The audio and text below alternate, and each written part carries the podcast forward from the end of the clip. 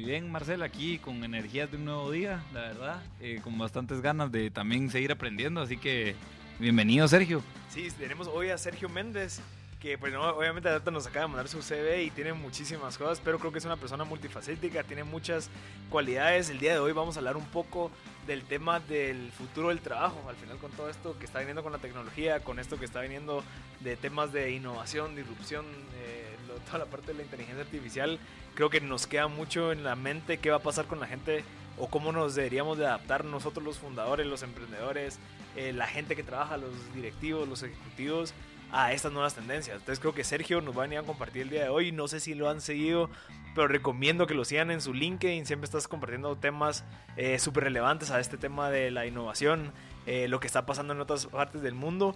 Y yo lo que percibo es que, creo que nos estamos preparando, de cierta manera nos estás apoyando a preparar, de ver las oportunidades, porque son oportunidades de mejora, incluso eh, de lo que podemos estar haciendo. Entonces, Sergio es un empresario, conferencista, consultor y facilitador de procesos de entrenamiento en temas de liderazgo, negocios digitales, transformación digital, gestión de cambio, entre un montón. Eh, también forma parte de 18 juntas directivas. Eh, trabaja en, bueno, si no estoy mal, en 18 universidades alrededor del mundo. Entonces creo que eh, venís a compartir mucho valor, así que bienvenido, Sergio. Muchas gracias, la verdad es que es un honor estar acá con ustedes y pues bueno, yo soy mejor contestando preguntas, así que les dejo a ustedes la palabra de más o menos qué, qué les gustaría a ustedes, según el conocimiento que tienen de la audiencia, de hacia dónde va, por ejemplo, el mundo, cuáles son las habilidades y competencias que van a requerir los gerentes, los líderes, las empresas, pero también incluso los países, y de esta manera empezar a visualizar qué deberíamos de estar eh, visualizando como preparación en el futuro inmediato. Eh, la primera pregunta creo yo que me interesa es cómo empieza toda esta carrera de, de, conocimiento de esto, o sea, de dónde surge ese interés de empezar a investigar qué es lo que está pasando en otros países para prepararnos de cierta manera. Sí, bueno, a mí me fue, me fue preocupando, pero también al mismo tiempo ocupando el, el ver que hay señales que van dando los mercados, eh, los, la misma velocidad con la que avanza la tecnología y también los cambios que hay a nivel de generaciones, eh, de que ya los gustos, preferencias, motivaciones que tienen las nuevas generaciones son diferentes a las que traían generaciones anteriores.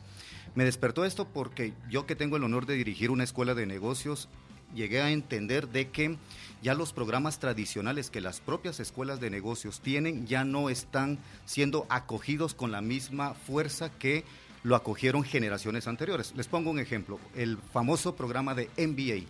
El programa de MBA es un programa que normalmente es el icono de una escuela de negocios.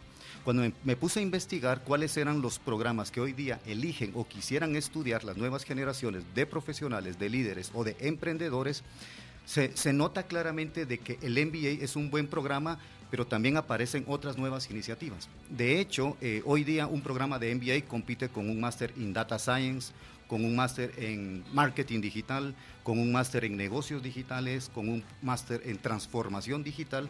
Y entonces empecé a recorrer lo que era el análisis de los programas que se dictan hoy día en muchas de las universidades en el mundo y muy notorio el cambio de composición de estudiantes que hoy día están buscando programas más de la nueva economía y más de lo que es la era digital.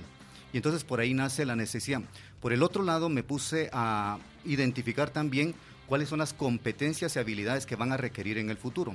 Y para dejar un poco tranquila a la audiencia, en el futuro no, se va, no vamos a tener escasez de trabajos, vamos a tener una alta escasez de habilidades. Habilidades que actualmente en el mundo no se han desarrollado porque sencillamente estamos emergiendo de un sistema de, tradición, de educación tradicional que está acostumbrado a aprender a través de la repetición. Entonces, eh, Pedro Pablo y Marcel, por ejemplo, hoy día nos piden en las organizaciones que seamos muy innovadores, que tengamos creatividad, que tengamos mucha imaginación para resolver dilemas de la organización y venimos de un sistema de repetición que traemos prácticamente un pensamiento muy lineal, no traemos un pensamiento muy holístico generado por nuevos sistemas de educación que sean en el mundo, como por ejemplo basados en la curiosidad, en la exploración y en la imaginación. Entonces, estas cositas me fueron como provocando investigar respecto al trabajo del futuro y bueno, hoy día colaboro con organizaciones, universidades y desde Pan American Business School pues lideramos una oferta muy fuerte a nivel de, programas de la economía digital. Qué interesante, porque al final todo ese contenido lo, lo que has estado haciendo es compartiéndolo de cierta manera como para que también la gente que lo perciba como oportunidades. Bueno, si sabemos de que ahorita pues Tal vez antes una parte técnica era la contabilidad o las finanzas, ahorita con todo esto nuevo que se viene con el data science ya puedes incluso prevenir, eh, predecir, hacer proyecciones, etcétera. Entonces surge esa como que e, ese tema, ¿verdad? Y ese tema lo que hace es de que te pone opciones, o te asustas, como, como decías al principio, o ves como, bueno, ¿qué necesito yo hacer para mejorar? Y así cuando yo me gradué de este MBA y que ya estoy sacando, que probablemente vengo eh, estudiando ya los últimos, el último año y fue una educación tradicional, ya sé que cuando salga tengo que ver como que una perspectiva diferente, cómo se maneja ahorita actualmente la industria. Sí, de hecho, eh, hoy día las organizaciones, todos los sectores hoy día están buscando prepararse para, primero, ser sensibles a lo que les va a deparar lo que es el futuro. Segundo, están entrando ya en una etapa de concientización, es decir, los cambios que hay en tecnología y en avance de la neurociencia, la ciencia, la ingeniería, etcétera, hoy hace de que el escenario futuro sea irreversible. Nada puede revertir lo que ha provocado los avances de la tecnología. Ante ese escenario entonces hay tres etapas que tiene que pasar un líder en una organización. La primera es la parte de la sensibilización. Si no somos sensibles solo vamos a ver pasar los cambios y no vamos a eh, tener entendimiento de lo que está sucediendo en el entorno. Segundo es una etapa de concientización. En el momento en que soy consciente tengo un pensamiento que me prepara o que me enfoca hacia buscar soluciones a dilemas que pueda tener. Y tercero, hay que hablar lo que es antes los cambios uno los planificaba, los preparaba y después entraba una etapa de despliegue. Hoy día tenemos que generar algo que le llaman sentido de urgencia. Entonces tenemos tres etapas, sensibilización, concientización y sentido de urgencia. Hoy no es para mañana, esto es como decimos en Guatemala y en muchos países de América Latina, eso es para ayer, ¿verdad? Eh, hay que entenderlo desde esta perspectiva porque como decimos muchas veces en los foros a donde atendemos algunas conferencias, o nos motivamos a través de los beneficios que puede generar la tecnología, o nos vamos a terminar asustando y eso nos va a paralizar y no vamos a poder avanzar. Sí, digamos ahorita, ¿qué cree que especialmente en Guatemala, qué es lo que más ha tenido impacto en temas de esto, de, de hablando del futuro, qué es lo que ya está aquí? Que está evitando incluso eh, algunas carreras técnicas de las cuales antes existían.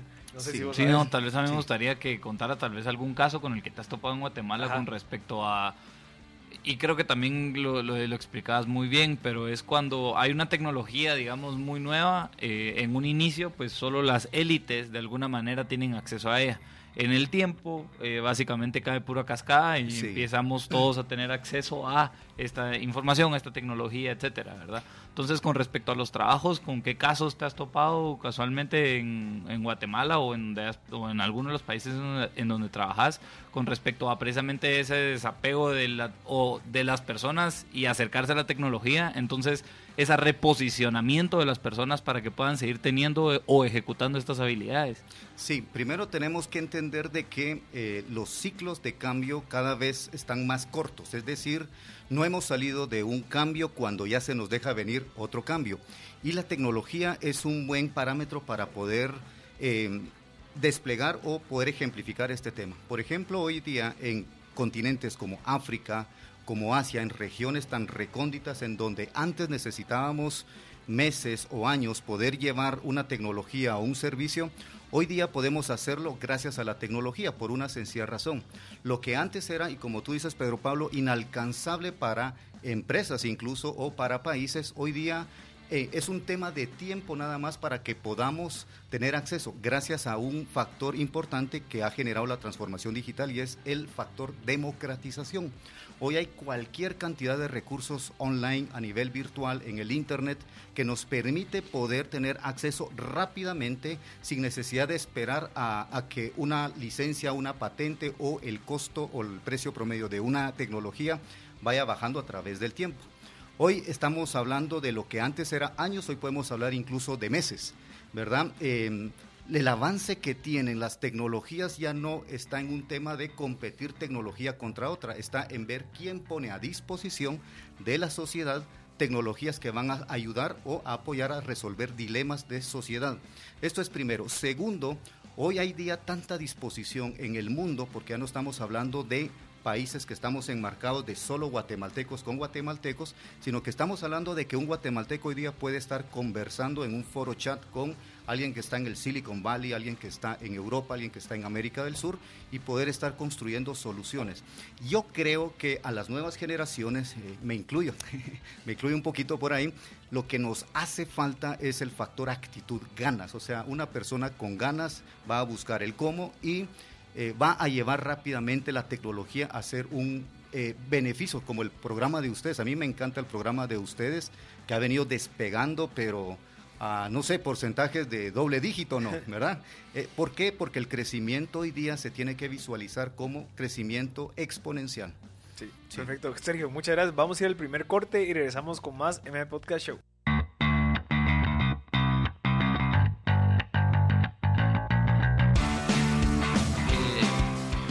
Ya estamos de vuelta en el segundo segmento de M Podcast Show. Tenemos el día de hoy a Sergio Méndez, que nos viene a compartir un poquito sobre los temas de Future of Work. ¿Qué tal, Sergio? El, regresando al tema, creo que está interesante aquí tras bambalinas, pero eh, justamente yo cuando me gradué, me gradué del colegio eh, fui a, precisamente como a, un, a una, persona con una persona que me fue guiando con respecto a una investigación de qué carrera estudiar y etcétera, etcétera. Eh, una de las cosas que yo vi en esa investigación cuando yo lo empecé a hacer eh, era de que uno de los puestos más solicitados en el momento en el que yo me graduara iba a ser el de Data Analyst. Eh, este Data Analyst básicamente es ya tener la capacidad de pues curar información para después poderla analizar y hacer entendimiento estadístico del tema, ¿verdad? Sí. Entonces, pues en ese caso, y, dicho sea de paso, en efecto, hoy es una de las carreras, creo yo, bastante valiosas porque realmente ya hay demasiada información en la web o en la nube como para poder acceder y sacar conclusiones valiosas o insights valiosos de ello. Entonces, mi pregunta va un poco enfocada a lo mismo, ¿verdad? ¿Cuáles son esas habilidades, ya que decía Cabal, de que no va a haber escasez de trabajo, sino de habilidades? Entonces, ¿cuáles van a ser esas habilidades o trabajos que se van a poder estar requiriendo en un futuro cercano, ¿verdad? ¿Cuáles van a ser los más cotizados, digamos. Muy bien, eh, cuando nosotros hablamos respecto a lo que nos va a deparar el futuro de las organizaciones y qué puestos van a demandar las organizaciones, tenemos que enmarcar sobre dos ejes eh, el futuro de las organizaciones. Para iniciar, el futuro de las organizaciones van a trabajar sobre base de proyectos. ¿Qué significa eso? El PMI, que es el Project Management Institute, eh, saca una publicación hace dos años específicamente y nos comparte de que se van a requerir de más de 83 millones de ingenieros de proyectos para el año 2027. Estos 83 millones de ingenieros de proyectos no existen en este momento. ¿A qué lleva esto o qué conclusión nos, nos, genera esto? Primero, de que las organizaciones caminan cada vez más hacia modelos de negocios basados en gestión de proyectos. Acompañado de la gestión de proyectos, hace una década específicamente, Harvard Business Review saca una publicación en donde dice que eh, la carrera de Data Scientist es la carrera más sexy de los Estados Unidos y saca una portada específica de Harvard Business Review. ¿Y a qué apela todo esto? A que hoy día una organización que no sabe analizar y no sabe meterle analítica a lo que es el proceso, las políticas y toda la gestión que hace como organización está actuando por inspiración, está trabajando por intuición. Ahora, ¿qué sucede? De que entre más analítica le incluye una organización a sus procesos, tiene más precisión en la toma de decisiones. Y como le decía un colega de España, que aquellas empresas que trabajen por intuición y no por analítica van a tener problemas en el futuro. Primero porque no van a saber precisar con determinación cuál es el siguiente paso para la toma de decisiones. Una tercera carrera que está emergiendo y esto eh, recuérdense que la comunidad europea influye mucho en el mundo con aquellas regulaciones que parten desde Europa y que llegan a América Latina e incluso a Estados Unidos. Y es lo que hoy le están llamando la eh, protección del dato.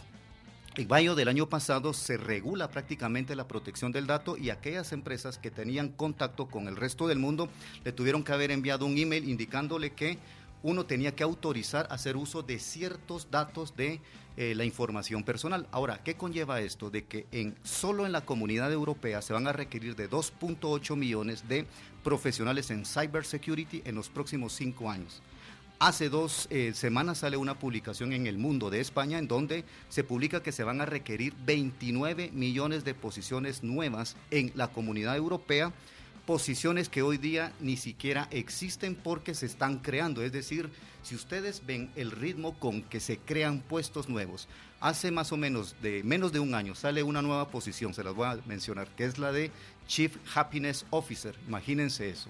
Es alguien que se dedica a desarrollar el bienestar y, e impactar en la cultura y en el cambio organizacional generado porque tanto cambio, eh, tanta transformación y todo ese entendimiento que tienen que tener las organizaciones. Entonces hemos revisado tres puestos. Todos esos puestos tienen que ver, por cierto, con lo que tiene que ver con las disciplinas STEM, que es ciencia, tecnología, ingeniería y matemáticas. De hecho, parten de ahí las carreras del futuro, ¿verdad? Una persona que en un futuro no tenga una base de programación, de diseño y de matemática, posiblemente no va a poder eh, empalmar o no va a poder calzar con lo que son las necesidades de los puestos futuros. Pero tenemos que irnos del otro lado también, las habilidades blandas que van a requerir los líderes en el futuro. Y ahí sí tengo que apelar un poco a que el sistema de educación a nivel global, no solo es de Guatemala, no solo es de Latinoamérica, es un problema del mundo, es que nos han enseñado y nos han cercenado tres competencias básicas desde la niñez. Les decía en un inicio, la primera, la curiosidad. La segunda, la exploración. Y la tercera, la imaginación. Esas las tenemos que rescatar. Y, y es increíble, pero hoy es justo lo que nos van a pedir las organizaciones del futuro, tener más creatividad, más imaginación para desarrollar más innovación. Eh, eso nos lo demandan, por ejemplo, disciplinas como las metodologías ágiles. Nosotros que impartimos programas de Scrum, hay, hay veces en donde los mismos participantes se sienten cohibidos de participar, teniendo soluciones a dilemas ahí en sus manos, pero por el mismo sistema de pensamiento que traemos desde niños, puede ser que tengamos ese bloqueo. Creo que tenemos que reaprender, Pedro Pablo y Marcel, sobre cuáles son esas habilidades blandas para el futuro, pero también construir eh, prácticas y conocimientos, que lo, que le llaman las eh, hard skills, eh, para el futuro de las organizaciones. Sí, creo que esto, esto me entra eh, a mí posible en un debate en que la verdad es que la mayoría de las personas a la hora de tomar esta decisión, si no tienen a la hora de tomar la decisión de qué estudiar o etcétera, de en qué profesionalizarse, eh, se topan con que, ah, tal vez mi abuelo era abogado, o mi tío era doctor, o mi papá es economista, o mi tal y tal financiero. Entonces, muchas de las decisiones también basan, se basan en esa, en esa primera instancia con la que conocieron, ¿verdad? Al final creo que el conocimiento, si, si no sé si te educaste con un abogado, todos los almuerzos era casi una clase de derecho, me explico. Entonces el conocimiento está ahí muy cerca y a la hora de tomar la decisión, si no hay una inducción hacia seleccionar de una manera correcta, ¿verdad? o curioso, con, un, con un sentido curioso, imaginativo, creativo, eh, pues básicamente van a tomar decisiones, porque no es como que ellos mismos, estas personas puedan decir, mira, eh, existe, o sea, alguien que ya lleve toda su vida o dos generaciones siendo desarrollador de apps. No, ah, no. o sea, no existe ese conocimiento aún generacional. Entonces creo que ahí también vienen otras etapas. Sí, te voy a dar un dato, un dato revelador. Colombia, por ejemplo. Ustedes sabían de que Colombia es el país con el mayor número de abogados egresados en todo el mundo. Tiene millones de abogados que han egresado de sus 252 instituciones de educación superior. ¿Qué supone el poder egresar millones de abogados, sí? Millones de abogados supone de que un país como Colombia, con arriba de 46 millones de personas, no tiene para darle cobija, por, por así decirlo, en el buen chapín, para darle posibilidad a que ejerzan su profesión millones de abogados. Y esa es una noticia de hace tres semanas, que lo ha dado precisamente esa analítica que hoy día los países deberían de estar incorporando como cultura y como visión. Por eso es que muchas veces vamos a países como Argentina y nos topamos con taxistas o personas trabajando en profesiones en donde no deberían de trabajar y deberían de ejercer con sociólogos, con economistas y cuando les preguntas, oye, ¿y qué profesión tienes? Y te dicen, soy economista, soy sociólogo, pero ¿y por qué no trabajas en eso? Porque no encuentro trabajo. Si yo les contara las carreras en Guatemala, que hoy día de verdad está más que saturado, son como los suelos cuando se saturan de tanta agua que cae, no hay manera de poder generarle flujo de que puedan ejercer su profesión.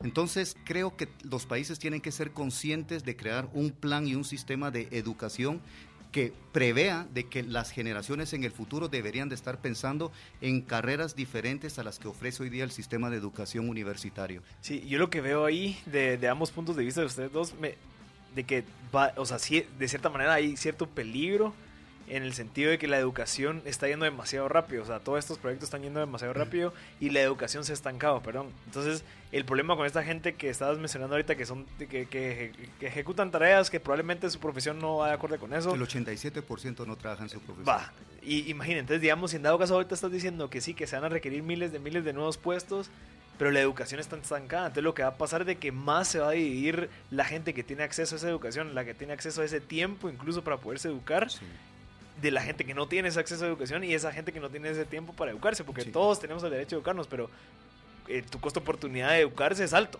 O sea, bueno, si me educo tengo que pagar, pero podría estar ganando plata haciendo esto. Entonces, entendemos eso. La gente que se logra educar va 3, 5, 10 años más adelante que las personas que no se lograron educar. Entonces, entendamos eso en el sentido de que probablemente en algún momento esos puestos de trabajo que van a existir ya no van a suplir también a la base de la pirámide que se quedó estancada por la falta de educación. Por lo tanto se va a volver como esta, este tipo de películas en donde la gente que tiene acceso a la educación está hasta arriba y la gente que no se queda hasta abajo, entonces ya no hay y, se separan completamente. Digamos ahorita lo que salió de Facebook Horizon, de que están creando un nuevo mundo, o sea, eso probablemente en Estados Unidos, pero toda la gente que está todavía empezando a educar, a entender cómo usar Facebook e Insta, qué está pasando con ellos, eso se quedan. Sí. se va a crear esa división enorme. Sí, las investigaciones. Ah, eh, sí, dale, Pedro bueno, eh, vamos a un corte y regresamos con el tercer segmento.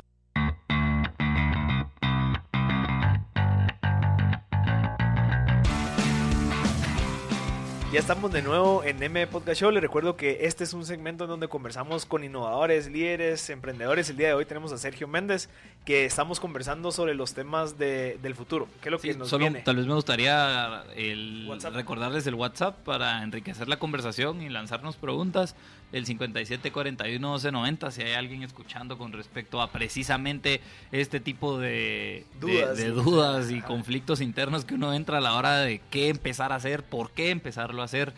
Eh, y hacia dónde va básicamente la, la, la demanda de trabajos eh, pues creo que es bastante valioso. Eh, pues lancen sus preguntas, aquí estamos a las órdenes. 5741-1290. 5741-1290. Ajá. Bueno, Sergio, entonces, digamos, ahorita estamos conversando un poquito sobre este gap que, que, se va a ocasionar por este acceso a la educación. Digamos, hay gente, eh, especialmente en Guatemala, que probablemente no tiene ni siquiera acceso a saber de que existe ese tipo de información en el mundo. Entonces, ¿qué es lo que va a pasar? Que estoy seguro que va a pasar eh, estamos hablando del tema de, Horizon, de este nuevo mundo de, Facebook, eh, lo que está pasando de Tesla, todas estas nuevas cosas que se vienen que probablemente solo un porcentaje mínimo lo conoce, que probablemente incluso hasta negocios surgen de eso, en esos nuevos, pues, eh, donde tienen acceso. Entonces, ¿qué va a pasar? ¿Y qué deberíamos de hacer nosotros en Guate para empezar a prepararnos de cierta manera? Sí, bueno, mira, como cualquier revolución o cualquier evolución de las tecnologías, la sociedad, etcétera,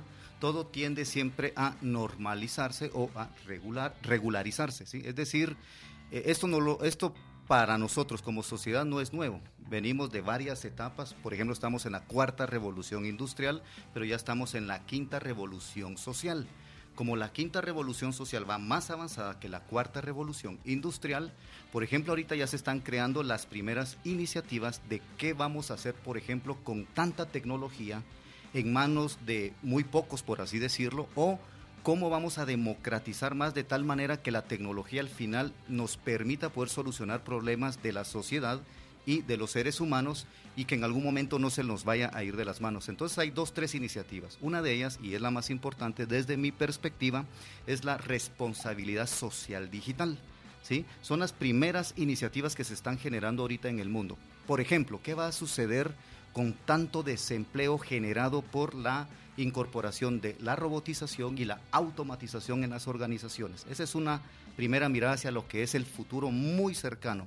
De hecho, la próxima semana dictó una conferencia sobre responsabilidad social digital y lo que tiene que ver es justo con cómo van a entender los países, ¿verdad? Es decir, en el momento en que vean mucha escasez de habilidades y que van a venir otros países a llevarse a los talentos o van a venir otros países a sustituir esa carencia de habilidades y eso va a pasar entre país y país, ¿me explico? Entonces, les pongo un ejemplo. Colombia hasta el año anterior tenía una, brecha de 20 mil desarrolladores de software. Colombia como país es un país meca del desarrollo de software. Tan es así que el año pasado eh, identifican a Colombia como el país ejemplo para eh, monitorear lo que es el centro de la cuarta revolución industrial del World Economic Forum. ¿Qué, qué supone esto? Que para el año 2024 Colombia va a tener que ir a traer talento de fuera o sencillamente va a trasladar centros de operación de desarrollo de software. Ustedes saben que solo el 2% del desarrollo de software se produce en América Latina, de toda la producción del desarrollo mundial. Imagínense ustedes eso. Entonces, todo esto no hay que verlo como una amenaza, no hay que verlo como para después. Por eso yo les decía, sensibilización, concientización y sentido de urgencia. Porque alguien más puede identificar esa brecha y alguien más lo puede hacer. Guatemala, si nos venimos a Guatemala específicamente, Guatemala es un semillero de emprendedores en potencia. Si yo les cuando yo he tenido la oportunidad de viajar a otros países o a otros continentes y me dicen, Sergio, es que tenemos dos, tres desarrolladores de software por acá, tenemos a un programador por acá, el guatemalteco para el mundo del emprendimiento es espectacular. Y si no miremos algunas prácticas como Platzi, por ejemplo. Ustedes sabían que el vice president de Coursera es guatemalteco se llama Douglas Dubó. Si ustedes lo googlean, sí, si ustedes lo googlean, me lo topé con él en un foro en el TEC de Monterrey y como siempre el, fíjate, ¿verdad? Cuando se te sale el fíjate fuera, decís este es Chapín, aunque, aunque no vivas en Guatemala. Entonces, eh, tenemos mucho talento que hoy día creo que no lo hemos sabido eh, potencializar y Guatemala es un semillero para la siguiente generación de tipos de emprendimiento, sobre todo en líneas digitales o en temas de aprovechamiento de los recursos que hoy mismo nosotros tenemos. Interesante. Sí, yo creo que, bueno, yo tengo un poquito de, acá salió una, si no toman una, un estudio nuevo del GEM, del, del, tema de emprendimiento y tenemos mucha alta tasa de emprendimiento, pero mucha gente, muy poca gente se queda emprendiendo. Sí. O sea, hay mucho interés, pero probablemente que esos son temas que hemos hablado ya en episodios pasados, por eh, necesidad, por extorsión y un montón de temas que, que rodean aquí. Y por eso es de que yo, yo estaba hablando con Christian, eh, con Christian de Platzi y parte de lo que él, comenta es o sea, la apertura que existe en esos lugares en donde uno va y siempre una semilla. Son ecosistemas. Ajá, son, ecosistemas, increíbles que era algo que nosotros hemos, soñado con pero Pablo, como que crear esos ecosistemas en donde la gente se una a compartir ideas, pero creo que es algo valioso para entender de que sí, o sea, parte del futuro obviamente requiere de esta innovación y estos espacios. Eh, hablamos con un, candidato alcalde que qué iba a hacer con el tema de los, de los emprendedores y estaba comentando que quería crear como hubs en donde se dieran problemas de la municipalidad para que emprendedores los solucionaran. Súper interesante, ¿te Y súper valioso. Entonces, como que sí, o sea, creo que hay gente, o incluso los líderes deberían de estar enfocados mucho en esto, eh, de, de, ver cómo podemos hacer más fácil todo el tema. Digamos, ahorita sabemos de que la data ya pasó de valor al petróleo. O si no se llama al oro, no, creo que al petróleo. O sea, lo que estás diciendo, data análisis, ya la gente ya sabe que eso es la nueva currency, ya sabes de que, o sea, ahí es donde está el valor. es la nueva moneda hoy día. De hecho, eh, empresas tecnológicas como Google, Facebook, Apple, etcétera, no están interesados en convertirse en bancos. Esa es tal vez una visión un poco errónea de eh, muchas personas que dicen es que estas empresas se van a convertir en bancos, ellos están detrás de la data, porque la data se va a convertir en un monetizador. Yo voy a hacer explotación de datos, ¿sí? Cosas que ha hecho, por ejemplo, una empresa de telecomunicaciones en España que ha trabajado con Inditex proyectos de poder explotar los 44 millones de datos que tiene esta empresa para poder generar campañas de comunicación hacia los clientes de un grupo de, de moda, por así decirlo, que es el grupo Inditex. Entonces, en un futuro la data va a tener un valor espectacular. Ya lo tiene, ya lo tiene, sí. No, sí, y con respecto a, la data, con respecto a la data, eh, yo creo que también entra en, en, en, bastante importancia o relevancia el tema del cybersecurity que mencionabas. Entonces, creo que no es difícil vislumbrar que los cuatro puestos que estábamos hablando tomen relevancia en un, cerca, en un futuro cercano, como los project managers, el chief happiness officer, el data analyst y el cyber security. O sea, que alguien sea o sea, se especialice en ello. Porque ya uno ya es una, o sea, ya, ya se necesita, digamos, ya hay demanda de ello. Pero dos, esa demanda va a aumentar en la medida que más personas pues se acerquen a digitalizarse, ¿verdad? O empresas se acerquen a digitalizarse, ¿verdad? A través de sus distintos servicios. Correcto, sí. Ah, pero, pensé, que iba a decir algo. Había un tema ahorita, si no estoy mal, en Europa, en donde ya la gente se está dando cuenta que el gobierno ya, no, ya está perdiendo el poder de cierta manera con estas nuevas plataformas. Hasta el poder, eh, o sea, antes se, percibía que el poder lo tenía la gente del gobierno y ahorita pues probablemente ya el poder se percibe que lo tiene esas plataformas que, que, de la nada cambian algo y ya manejan un montón de gente, dan más información, abren las puertas de atrás para que entre gente a ver la información. O sea, nos vamos dando cuenta y quiero regresar al punto de antes y Sergio, quiero escuchar tu punto de qué es lo que va a pasar, digamos, en países como los nuestros, donde nuestra mayoría de la población no tiene acceso, no está en estos temas y solo el 1 o el 1.5% de la población tiene acceso a esto. O sea, un país que se le quiere pegar, digamos, a un Colombia o vea a un México como una referencia, que te das cuenta, México está 10, 15 años adelante de nosotros en todo este tipo de temas. Eh, ¿Cuál es la solución? O sea, de verdad, de los líderes deberían de estar más enfocados en esto. Eh, o el, tema de la seguridad, o no sé Tal vez para enfocar la pregunta, diría de cuáles son esas políticas que se deberían de implementar a nivel gubernamental para podernos poner a la altura de la competencia de otros países. Sí. Bueno, te comento un poquito. Hay una gran ventaja que creo que debemos de aprovechar y la primera es que lo que le llevó a grandes potencias hoy día como Singapur, como Corea, eh, eh, como la misma China, aunque China por ser un gran país, eh, pero el mismo Arabia Saudita, Dubái, lo que le llevó a estos países en función de tiempo, es decir, les llevó tres, cuatro décadas llegar a ser esas potencias, hoy día que países como los nuestros tienen un alto potencial de eh, acercar rápido esa brecha, y eso se logra a través de la tecnología y de políticas que estén a través de una visión de futuro de, eh, de los gobiernos. Para iniciar, por ejemplo, Chile, en Guatemala se abren más o menos 42 empresas al mes, ¿sí? Es más o menos él. En Chile se abren 45 empresas día, ¿sí? Ese es el potencial que tiene Chile. Pero después de eso no se queda solo en te voy a apoyar a que eh, puedas aperturar una empresa eh, eh, te va a facilitar. También tengo que cuidarte cuando ya seas emprendedor. Y entonces, ¿qué, qué, qué sucede? Chile hoy día es el único país que tiene una política en donde si una empresa grande contrata a un pequeño emprendedor, tiene la obligación por ley de no apalancarse sobre el, el, poco financiamiento que tienen los microempresarios y les tiene que pagar en 15 días o de contado. Ah, es una política de Estado en Chile, ¿sabes? Entonces, imagínate que eh, formas rápidas de ahogar a, los microempresarios, dejarles de pagar.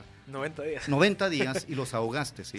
La última eh, decisión de Estado que tomó Chile ahorita es para aquellas personas que trabajan en, las oficinas, etcétera, están regulando ya lo que le llaman las, eh, los días de trabajo escalonados. Entonces, en un futuro muy cercano, los profesionales van a poder elegir, quiero trabajar solo las mañanas o quiero trabajar de lunes a jueves y esto permite también ayudar alguna a, solucionar otros problemas como el tráfico, como que la persona pueda enfocarse más, porque hay estudios de que hoy día el promedio de atención y focalización que un profesional puede tener en su trabajo específico es de 5.5 horas.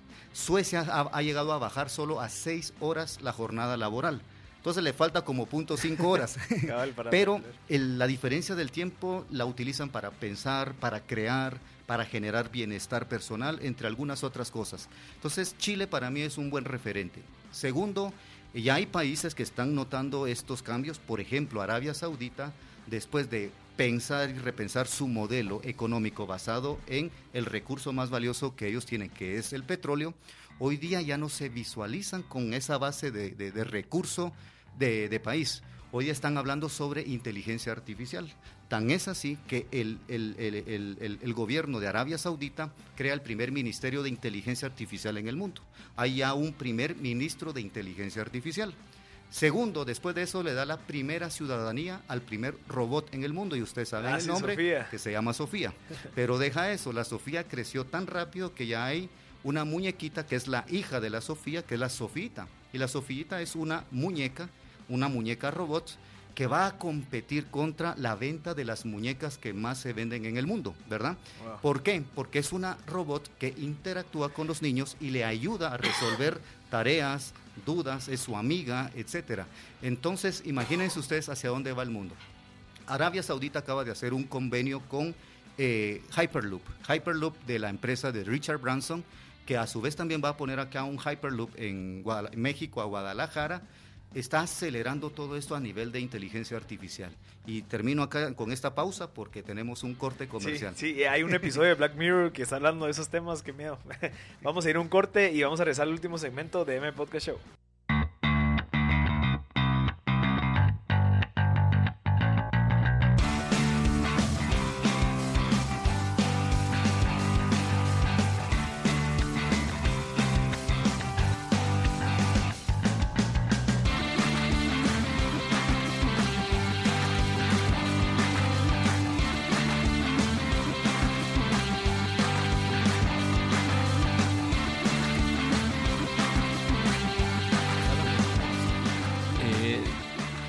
De vuelta en el último segmento de MP Podcast Show. Sí, ahorita queríamos, nos quedamos hablando de las políticas de implementar en países, eh, que, o sea, que, qué políticas implementar en países que nos permitan como país subdesarrollado escalar o acortar una brecha de desarrollo. Hablábamos de Chile, 45 empresas al día en Chile, eh, eso es lo que se genera. La política de cuentas por pagar a emprendedores en menos de 15 días, que esa me pareció súper relevante. Eh, y los días de trabajo escalonados, que creo que eso de alguna manera Aquí inclusive funcionaría genial, ¿verdad? Sí. Eh, pero me llamaba la atención un poco el tema de Estonia. Eh, no lo hablamos aquí, sino lo hablamos otra vez tras bambalinas. Eh, pero, ¿qué es este e-government o este e-citizen que está sucediendo con Estonia? ¿Qué beneficios le trae a una persona ser un e-citizen? ¿Verdad? y pues por ahí va, ¿por qué surge inclusive esta lógica de e-citizen y hacia dónde va? Sí, eh, de hecho, Estonia es considerado ahorita el país más digital de todo el mundo. Tan es así que Estonia, por ejemplo, es el primer país que ofrece una e-residence a todos los, ciudadanos. Bueno, de Estonia nace justamente lo que es el, Skype. ¿verdad? El Skype nace de un proyecto. Pero ¿de dónde parte Estonia? Estonia parte desde el año 1991, después de lo que fue su independencia. Recuérdense que es una, es una nación joven empieza una revolución tecnológica en Estonia, a tal punto de que a los pocos años, ya prácticamente en el año 97, eh, todas las escuelas eran online. Es decir, alguien, una familia podía elegir si enviaba a su niño a la escuela o sencillamente ponía a su hijo a recibir clases online. Hoy el 99.5% de las escuelas son online, 100%. Los servicios públicos en Estonia son 99.8% online. Y eh, se prevé de que para dentro de uno o dos años van a ser el 100%. Las votaciones en Estonia son online todas. Cualquier persona de Estonia que viva afuera puede votar desde cualquier país a través de plataformas como blockchain, etcétera. Eh, algo bien interesante de Estonia es que esa ola de transformación digital, de inteligencia artificial, ya la pasó hace años. Recuérdense que ellos arrancaron desde el año 1991. El Wi-Fi desde el año 2002 ya era una realidad en Estonia. Es el único país que va a implementar la moneda digital 100%. Así es de que si alguien va a Estonia, olvídese de pagar con tarjeta de crédito física, con moneda, billete, etcétera. Va a tener que pagar con el smartphone.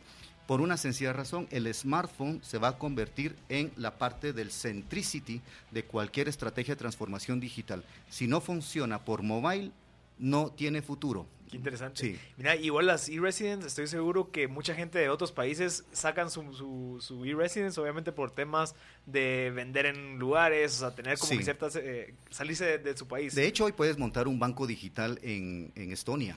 Sí, hoy puedes ir a montar un emprendimiento digital. De hecho, Estonia está provocando y quiere convertirse en el refugio de todos los nativos digitales. ¿sí? Hay muchas, eh, muchos emprendedores que hoy día quieren irse a refugiar, le llaman ellos, es un término que se utiliza para emprendedores digitales, para ir a pensar y crear soluciones tecnológicas. De ahí hay muchas fintech y de ahí están saliendo muchos proyectos para el mundo. ¿sí? Interesantísimo. Sí, impresionante. Con respecto a lo, de los bancos estos, hay un banco que a mí me llama bastante la atención que se llama N26, si no estoy mal, surge en, Alemania. En Alemania y luego abre, ni sucursales tiene en Suiza lo que hace básicamente es te mandan una tarjeta de débito virtual. Eh, bueno, esta sí te la mandan, eh, digamos ah, que para poder comprar. para tangibilizar. Ajá, pero lo que hacen es de que ellos no tienen ninguna sucursal. Entonces lo que básicamente haces es vos teniendo una cuenta sí de otro banco, le haces transferencia a este banco y ya la puedes usar como tu tarjeta. Entonces son precisamente como modelos más tecnificados o más virtualizados de sistemas de transferencia. Pues yo creo que eso es súper útil a la hora de, de empezar a hacer. Sí, especialmente de hecho, sabes que, por ejemplo, el, el, N26 lo conozco muy bien porque uno de mis profesores, que es Jesús Hernández, fue el creador del modelo de N26, se creó en Alemania. Y fue creado para un nicho específico de 26 años, un nicho tan específico en donde identificaron cuáles eran los valores, los códigos a esta edad más o menos y crearon esa estrategia. Hoy es un banco de escala casi europea. Otra iniciativa que se da es el Willow Bank, que se da en Argentina, es el primer banco digital y otros más recientes, por ejemplo, es Neki, que se da en Colombia, ya se está expandiendo hacia lo que es eh, eh, Panamá y lo más seguro es que suba a eh, Centroamérica, porque es un banco tipo microfinanciera en donde hace préstamos o transacciones financieras. Pero ¿de dónde surge esto? Imagínate que el 5 de mayo de este año eh, Zuckerberg en el gran summit que ellos hacen a nivel de tecnología. Normalmente entre mayo y septiembre son como las dos fechas que todo visionario debería estar esperando porque se dan a conocer cambios de tecnología, tendencias. De hecho, ahorita, bueno, la semana pasada Garner sacó ya las nuevas tecnologías que van a impactar el futuro de la sociedad y las organizaciones. 5 de mayo, Mark Zuckerberg dice enviar un pago de, un, de una cuenta a otra debería ser tan fácil a través de WhatsApp como enviar una fotografía. Entonces, ¿cómo vas a competir con esa velocidad bajo un sistema de banco tradicional, por ejemplo? Entonces, eh, los sectores financieros tienen que trasladarse a buscar soluciones de lo que es el ecosistema de una fintech. Un banco no puede pensar en convertirse en una fintech, quebraría, por una sencilla razón. Las fintech tienen un principio y la máxima es que son proyectos efímeros. ¿sí? La banca no, la banca es una, es una organización, institución que tiene que preservarse a través del tiempo. Por lo tanto, la banca podría elegir una fintech en este momento y es más, después la puede vender o la puede eliminar o le sirvió para crear otra aplicación tecnológica a beneficio de la institución. Pero yo he visto bancos, por las consultas que me hacen, que me dicen, ¿y si nos convertimos en un banco digital? Y la respuesta debería ser no, porque una fintech jamás va a poder ser un banco y un banco jamás va a ser una fintech. No, inclusive creo que las fintech también surgen como soluciones a los problemas de los bancos. Entonces creo que es hasta es una estrategia de los bancos. Se complementa. Adquirir fintechs. Eh, adquirirlas y de alguna manera reforzarlas en una expectativa de, de un modelo de negocio pues rentable que nace con un, o sea, la fintech nace con como un modelo de negocio, eh, ya sea lucrando algunas transacciones, ofreciendo un servicio o lo que vaya haciendo, ¿verdad?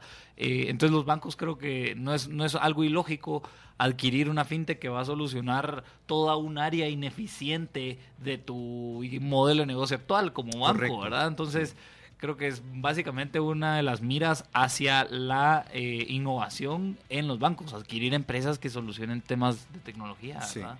sí. porque al final lo que necesitan las fintechs son usuarios y los usuarios los tienen los bancos. solamente sería educarlos. Ahorita Facebook está sacando esta nueva cryptocurrency que se llama Libra. La Libra. Que ellos ya tienen todo, solamente para que juegues con ese dinero dentro de la plataforma. Ya solo cierran las puertas al dinero normal y ya te obligan incluso a usarlo. Sí, por ejemplo, Facebook tiene una cartera de 150 millones de eh, pequeñas empresas que pautan y hacen campañas digitales. Facebook hoy día tendría capacidad de poder generar un, una autorización de un crédito a estas empresas en cuestión de 15 minutos.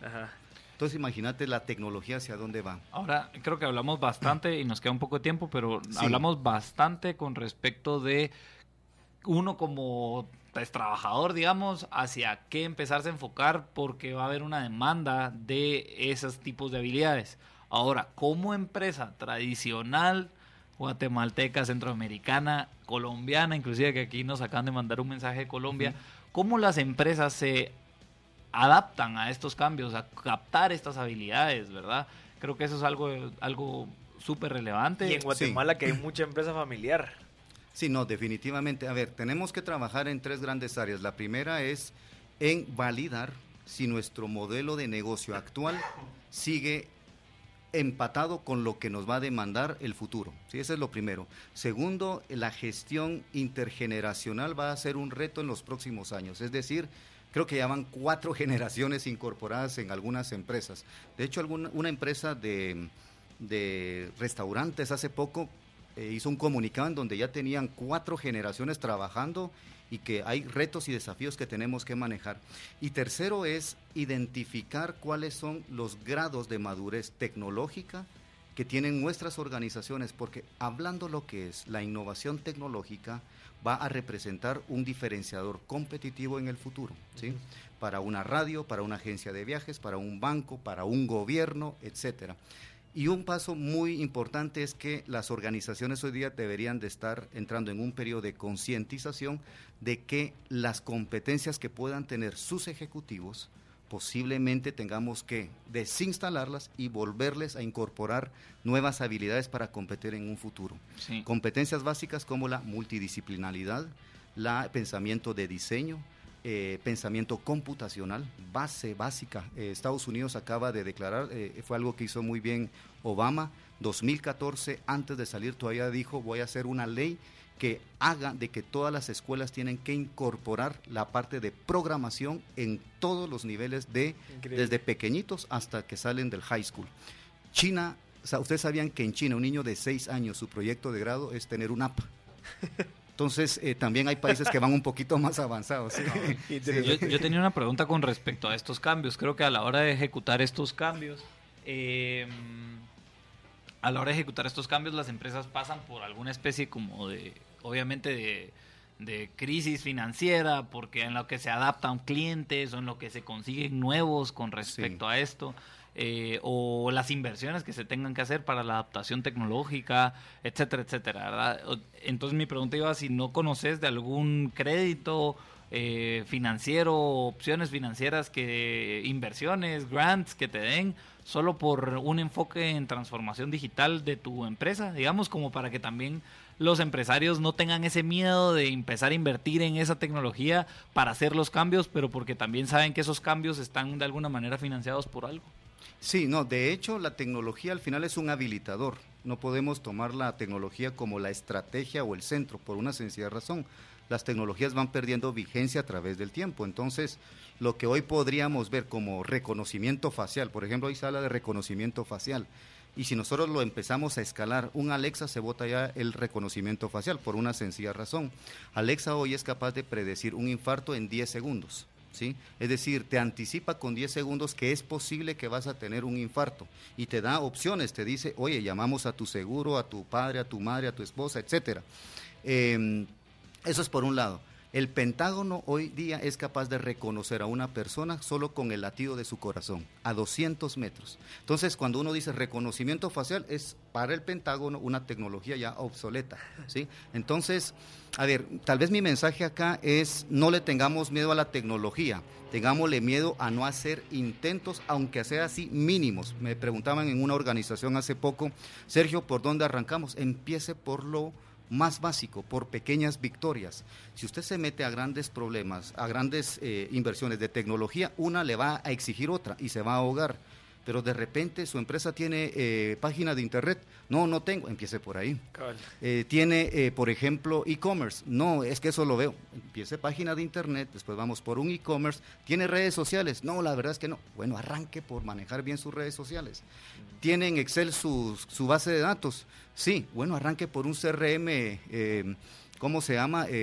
gratuito. Gratuito. Entonces, lo importante, si ustedes quieren incorporarse a entrar a esta maratón de 42 kilómetros, no empiece corriendo los 42, empiece caminando, después corriendo un kilómetro hasta llegar a ser un maratonista profesional. Perfecto, Sergio. ¿Cómo lo pueden contactar si en dado caso alguien se quiere acercar a usted? Ah, bueno, la verdad es que en redes, en Pan American Business School, em, Sergio Méndez conferencista, eh, en el WhatsApp, les voy a dar el WhatsApp y eh, un segundito, aquí lo tengo.